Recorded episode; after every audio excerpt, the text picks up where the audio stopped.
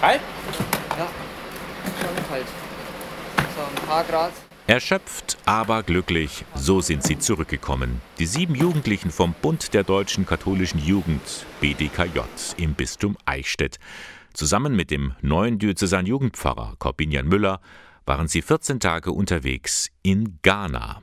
Für Müller war es eine Reise in eine andere Welt. Angefangen bei den Straßenverhältnissen, äh, beim Essen, die Herzlichkeit der Leute, die Freundlichkeit, die Gastfreundschaft, das Land an sich, das ist alles wunderbar und das bleibt alles irgendwie in Erinnerung. Seit fast 25 Jahren besteht eine Partnerschaft zwischen dem BDKJ im Bistum Eichstätt und der katholischen Jugendorganisation COSRA in dem westafrikanischen Land. Dieser Jugendverband tritt für religiöses und soziales Engagement in Ghana ein. Alle zwei Jahre findet in der Regel ein sogenannter Fachkräfteaustausch zwischen den beiden Organisationen statt.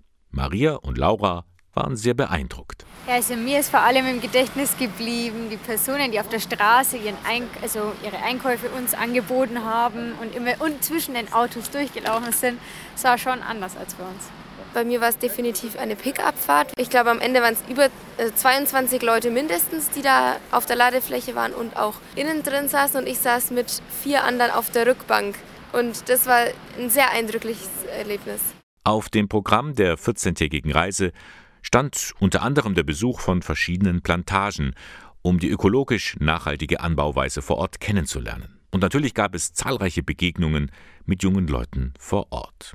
Florian Siegmund vom BDKJ-Vorstand im Bistum Eichstätt ist aufgefallen, die Jugendlichen in Ghana die haben ganz ähnliche Probleme wie hierzulande. Die Jugendlichen haben weniger Interesse an Kirche, an Religiosität und kommen dann vielleicht wieder, wenn es bei ihnen selbst an die Kinder geht. Aber da eben mit anzupacken, da suchen die auch verschiedene Lösungen. Manches funktioniert, manches funktioniert nicht, genau wie bei uns. Was die Jugendlichen bei ihrem Besuch nicht vergessen werden, das ist die Art, wie in Afrika Gottesdienst gefeiert wird.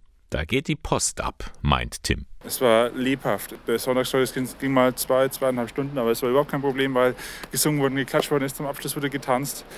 Es war so lebhaft und so, so ja, schon fast berührend zu sehen, wie man zusammen Gottesdienst feiern kann, zusammen den Glauben feiern kann. Es war einfach herrlich. All diese Erfahrungen wollen sie jetzt weitergeben an die Jugendverbände im Bistum, damit die Kinder und Jugendlichen spüren, wir gehören zusammen in der einen Welt.